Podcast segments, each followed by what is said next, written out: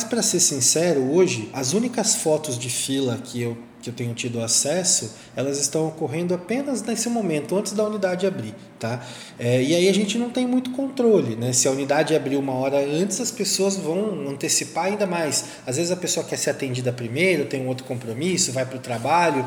A gente consegue compreender um pouco da logística, mas é apenas esse momento. Nós não temos é, com a unidade aberta funcionando pessoas ali que estão buscando um atendimento e não estão conseguindo, não estão sendo acolhidas. Essa situação a gente não tem. Da redação do Jornal Zenorte, eu sou Adriano Castor e nesse episódio do podcast de hoje, vamos falar a respeito da Secretaria da Saúde de Sorocaba. Vamos falar a respeito de vacinação, atendimento, filas, problemas nas unidades de saúde e os medicamentos distribuídos em nossa cidade. Hoje é quarta-feira, dia 18 de janeiro de 2023. Uma das pastas mais criticadas pelos vereadores e até alvo de abertura de CPI na Câmara de Sorocaba. A pasta da saúde sempre tem muitas reclamações, seja ele dos legisladores ou também da população. Só para lembrar que o recurso na pasta da Secretaria da Saúde nesse ano de 2023 será de 749 milhões de reais, uma das pastas que mais terá recursos para este ano. O podcast do Jornal Zenorte conversou com exclusividade com o secretário da Saúde de Sorocaba, Dr. Cláudio Pompeu, para falar das principais demandas da população na pasta pasta. Completando nove meses à frente da secretaria, o secretário falou a respeito sobre o seu tempo de trabalho. Eu tô lá há pouco mais de nove meses, né? como você bem lembrou, ainda não completamos um ano, mas a, a expectativa e o que a gente viveu em 2022 foi algo muito positivo. Então, é, a minha chegada na secretaria, pura coincidência, ela acaba sendo no mesmo período onde a gente retoma as atividades normais, onde a gente já passa a, o famoso pós-pandemia. Então, ainda vivemos momentos relacionados à Covid, as máscaras nas unidades hospitalares continuam continuam, os cuidados continuam, a vacinação continua.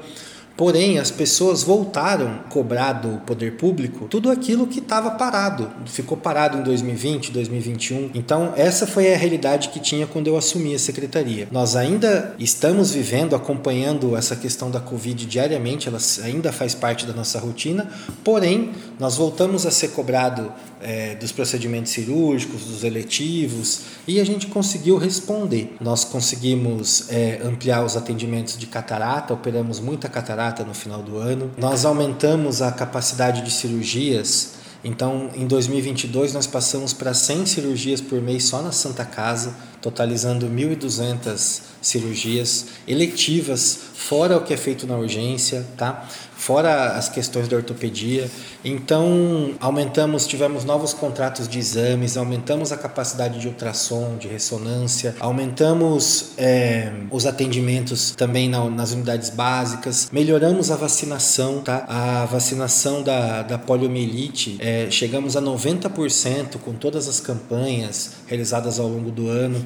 Então, nós conseguimos aí, é, a gente sabe que ainda tem muito para avançar. Nós temos aí as próximas metas, como você deve me perguntar já já, mas está terminando aí um ano que foi de muito desafio, mas também de muito resultado. A gente consegue, é, hoje a gente vê claramente na secretaria, vê no dia a dia a o resultado do nosso trabalho e isso é motivo de muito orgulho. A principal reclamação dos munícipes da Zona Norte de nossa cidade, ao PH da Zona Norte, teve a sua gestão administrativa trocada no último dia 22 de dezembro de 2022. O Dr. Cláudio Pompeu falou como vai ser essa troca de gestão e também qual será o benefício para o munícipe que vai procurar a unidade de saúde. Nós tivemos também essa troca, né? Então hoje a o Instituto de Diretrizes deixou um contrato antigo, eles estavam lá há alguns anos já, e nós tivemos aí a Avante Social que assumiu no dia 22 de dezembro. Tá? Da parte operacional, nós nós, nós estamos mantendo um, atend, é, um atendimento que eu, com toda a minha experiência de médico aqui na cidade, posso dizer para você que atinge um nível adequado. Nós temos quase sempre 10 médicos de plantão, tá? Nós temos 5 médicos clínicos na maioria do tempo, tá?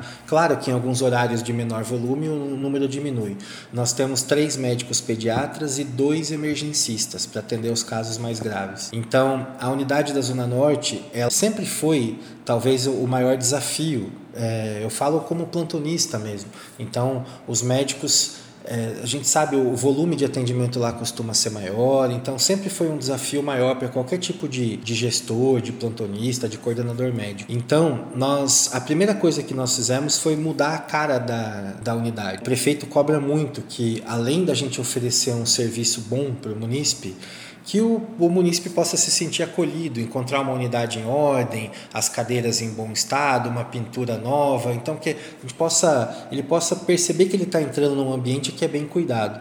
E a gente está tentando fazer isso. Então, é, eles terminaram toda uma revitalização já da parte externa da unidade. Então, é, quem for lá vai encontrar a unidade nova. A gente está mudando a parte da iluminação. Então, tem, é, é muito perceptível o carinho com que a unidade está sendo tratada. Nos próximos dias, é, estamos começando também a revitalização da parte interna, do setor de raio-x. Então, a gente está tentando aí fazer tudo, todo o possível para que a gente possa continuar prestando um atendimento de qualidade para o munícipe, porém também com todas as questões, desde a parte estética até é, uniforme dos funcionários, todo mundo bem identificado para que não gere nenhum tipo de, de confusão na unidade. Então, é, a empresa entrou nesse contrato é, nós explicamos para eles a nossa necessidade e graças a Deus tudo que eles se comprometeram conosco eles estão cumprindo nessa é, você, você conhece o ritmo do manga então não pode ser nada muito devagar nada muito lento então a gente está aí tentando avançar também para cuidar um pouquinho da pegada Zona Norte. Dr. Cláudio Pompeu também falou sobre a expansão de atendimentos nas unidades básicas de saúde e pronto atendimento da cidade. O secretário afirmou que o PA do Habiteto vai passar a atender 24 horas. Hoje nós temos 11 pontos de atendimento de urgência e emergência que nós falamos, né? Então, além das nossas 33 UBSs, sete dessas UBSs funcionam como PAs. Então, durante o dia até às 19 horas é o atendimento comum de uma UBS, com consultas agendadas, e das 19 às 7 elas funcionam como PAs para que possam ter aí mais uma porta de entrada para a população que busca atendimento. Além dessas 7, nós temos as quatro UPHs. Então, nas UPAs, né, ou nas UPHs, o volume é um pouco maior e elas são é, funcionam como urgência e emergência 24 horas. Então, 11 pontos de atendimento que funcionam à noite, que funcionam aos finais de semana, que a qualquer momento que você possa, que você precise levar um adulto, uma criança, quem quer que seja, nós estamos aí para fornecer o atendimento. A primeira ampliação que a gente vai ter agora, ainda no final de janeiro, é nós vamos ter aí o nosso oitavo PA 24 horas, que vai ser o PA do Habitat. Então, mais uma, um pedido do prefeito para atender toda aquela população, uma demanda antiga que a gente está tentando cumprir. De início, a gente conversou, o prefeito esticou até as 22 horas, porque era o que a gente é, de repente poderia se comprometer, porém nós estudamos toda a logística, toda a necessidade, desde a abertura ele já vai funcionar por 24 horas. Então nós teremos aí, vamos passar de 11 para 12 postos de atendimento, tá? E a gente acredita que a rede está bem servida, tá? Então, em termos de, de capacidade de atendimento, então nós temos lá os profissionais adequados, temos médicos clínicos, em algumas unidades temos até atendimento pediátrico, tá? Nas UPHs todas nossas têm pediatra. Então, é, em relação à, à porta de entrada para algum munícipe que precisa de um atendimento imediato, eu acho que esse número de, de 12 que se, é, nós teremos ao final de janeiro, eu acho que atende bem as necessidades da cidade. O secretário da Saúde também falou sobre a recuperação da infraestrutura dos prédios das unidades de saúde, que muitas vezes é constatado pelas pessoas que vão nos pronto atendimento e unidades básicas de saúde muitas deficiências, tais como rachaduras, problemas no ar condicionado, ventiladores funcionando, entre outras coisas mais. Dr. Cláudio Pompeu afirmou que existem unidades que precisam sim ser revitalizadas e fez um comparativo com a casa das pessoas, que sempre precisam de reformas de uma maneira periódica. O secretário afirmou que das 33 unidades de saúde da cidade, 22 já foram revitalizadas. Durante o mandato do prefeito Manga, é, das 33 UBSs já ocorreu a revitalização de 22, tá? Então 22 UBSs já foram revitalizadas. Nós temos aí alguns. Em relação à estrutura, nós temos alguns prédios com necessidade maior, alguns prédios que são mais antigos. Nós estamos. Agora vamos iniciar um, toda uma revitalização do prédio da UBS da Vila Angélica. Tá? Tivemos um problema na UBS do Éden por conta de um, um acúmulo muito grande da, de quantidade de chuva que aconteceu, mas prontamente tanto a Secretaria de Obras como o pessoal da saúde, todo mundo se desdobra naquele momento para que a gente não pare o atendimento, tá? Toda vez que eu relato um problema para o prefeito, é a primeira coisa que ele me pergunta, mantenha o atendimento. Então, todo, todo atendimento é mantido, então, em, em frente às dificuldades. A gente sabe que, assim como acontece na casa da gente, assim como a casa da gente pode um dia aparecer um problema, então a, a unidade de saúde também pode aparecer, tá? Então, a gente não está livre disso, mas a gente está sim apontando até o final do, do mandato, é um compromisso do prefeito que todas as UBS sejam revitalizadas, tá? E provavelmente pode ser que quando ele estiver terminando lá a 33 talvez tenha que olhar de novo para a primeira, certo? Porque são, é um processo né, de, de, de construção, de deterioração que vai acontecendo, é um processo natural. A gente vê isso com naturalidade. O que eu sempre respondo em relação às questões da saúde é que é, eventualmente vão acontecer problemas. É, o que a gente tem hoje, o que me deixa de bastante orgulhoso na, na, na, secretaria, é a nossa capacidade de solução. Então a gente costuma reagir rápido, responder rápido, a gente se, é, é, informado muito rápido, tá? E a gente faz tudo da melhor forma possível para que o, o nosso alvo, que é o atendimento do munícipe, não seja prejudicado. Sobre os medicamentos na cidade, o secretário da Saúde falou que a parte de entrega por parte da Secretaria da Saúde, ou seja, responsabilidade do município, está sendo executada executada. Dr. Cláudio Pompeu afirmou que a Prefeitura de Sorocaba oferece 298 medicamentos para os munícipes. O secretário afirmou que em nenhum momento a Secretaria ficou desassistida nessa parte. Bom, nós temos contrato de todos os medicamentos, tá? O que aconteceu em alguns momentos de 2022, ainda como reflexo do pós-pandemia, reflexo da, da situação da China, de, de guerra na Europa, então houve é, uma certa dificuldade de mercado. Então, alguns, é, quando nós estávamos sofrendo aqui como município com um ou outro medicamento, quase é, na totalidade, esse medicamento ele estava faltando no país todo. Tá? Então, é, a prefeitura ela tem contratos de, com fornecedores. Se aquele fornecedor não consegue é, entregar o produto, óbvio que ele vai faltar na, na ponta. Né? Eu sempre acho importante citar que existe uma relação que é uma relação nacional de medicamentos. Tá? Essa relação ela compõe, ela é composta por 146 medicamentos. Tá?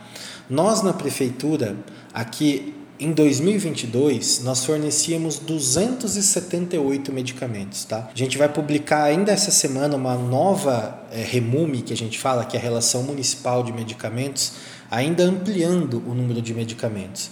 Então, quando você passa por uma esfera aí de cerca de 300 medicamentos, então, houve alguns momentos onde a gente teve ali uma falta pontual, porque faltou, falhou uma entrega, é, nós tivemos problema com antialérgicos infantis, com antibióticos infantis, que o mercado apresentou esse problema. Mas em nenhum momento a prefeitura deixou de ter o seu contrato, ou a gente. É, enfim, a gente trabalha para que os problemas não ocorram. Tá? É, nós temos aí um. Mesmo assim, a gente está com uma nova proposta já para 2023, o prefeito cobra muito tá? que os medicamentos é, não faltem. Então a gente está aí tentando, batalhando aí um novo sistema para que a gente possa ter sempre essa compra da forma mais rápida possível. E acho que é nesse sentido. Acho importante lembrar que, às vezes, nem todas as medicações, por exemplo, é, compõem essa relação municipal. Então, às vezes, as informações, poxa, mas não tinha esse remédio. Mas não é porque estava em falta, é porque o remédio não faz parte da relação. Tá? Nós temos medicamento, as pessoas confundem muito a, em relação à farmácia de alto custo. Existem pessoas que recebem mensalmente é, medicamentos e elas dependem dele para viver. Então, é, justamente pelo valor, por serem medicamentos mais caros, é que eles compõem a farmácia de alto custo. E esses medicamentos eles cabem ao governo estadual. Então não, não é a prefeitura, nós não temos essa relação, tá? Mas é, o, o munícipe ele só quer o próprio tratamento, ele não quer saber se, é, é, se é do município, se é do estado. Mas para nós é diferente. Então acho importante sempre, é, sempre relembrar que nós temos aí todos os contratos vigentes, tá? Então esse problema que você perguntou como município, nós até eh, sofremos bem menos do que outros municípios por aí. Mas a expectativa para 2023 é que isso pare de acontecer. Então, o mercado já está aí conseguindo as entregas, é, os problemas nas entregas já estão reduzidos. Então, a gente espera que é, a gente possa ter um ano ainda mais tranquilo em relação à parte de medicamentos. Para finalizar, o secretário a ser questionado sobre filas que existem na frente das unidades básicas de saúde e pronto atendimentos, se seriam essas filas por conta de marcação de exames, coleta de exames ou para atendimento. Dr. Cláudio Pompeu afirmou que as filas ocorrem por conta da chegada das pessoas antes do horário de abertura das unidades. Porém, logo após as unidades de saúde abrirem, todas as pessoas são alocadas dentro das instalações da prefeitura. O secretário da Saúde afirmou que esta é a única situação que ele tem conhecimento de filas na cidade e afirmou que não existem outros tipos de filas após o atendimento ser realizado nas unidades de saúde. Graças a Deus, essa é uma das realidades que também com muito esforço a gente tem batalhado para diminuir, tá? Então, o prefeito é, cobra muito toda e qualquer fila, o prefeito quer que o atendimento à população seja o melhor e o mais eficiente. Hoje, basicamente na unidade básica, a única fila que nós temos, elas ocorrem antes da abertura da unidade. Tá? Então, é, hoje nós temos unidades grandes que fazem ali, é, numa manhã, por exemplo, tem atendimento médico, e tem algumas pessoas agendadas para colher um exame. Então, a unidade abre às 7 horas e, porventura, algumas pessoas chegam às 6, às 5 e meia e acabam ali, às vezes, formando essa, essas filas. Mas, imediatamente, assim que a unidade é aberta, em questão de 10 minutos, todo mundo é acolhido. A gente trabalhou muito esse acolhimento. Então, todo mundo é acolhido, fica todo mundo aguardando sentado. Tá? Então, e, eu respondo, a, a informação chega para nós, chega para a gestão da atenção básica, chega para o prefeito. Então, se porventura algo acontecer, a gente está ali disposto a, a resolver. Mas, para ser sincero, hoje, as únicas fotos de fila que eu que eu tenho tido acesso, elas estão ocorrendo apenas nesse momento, antes da unidade abrir. Tá?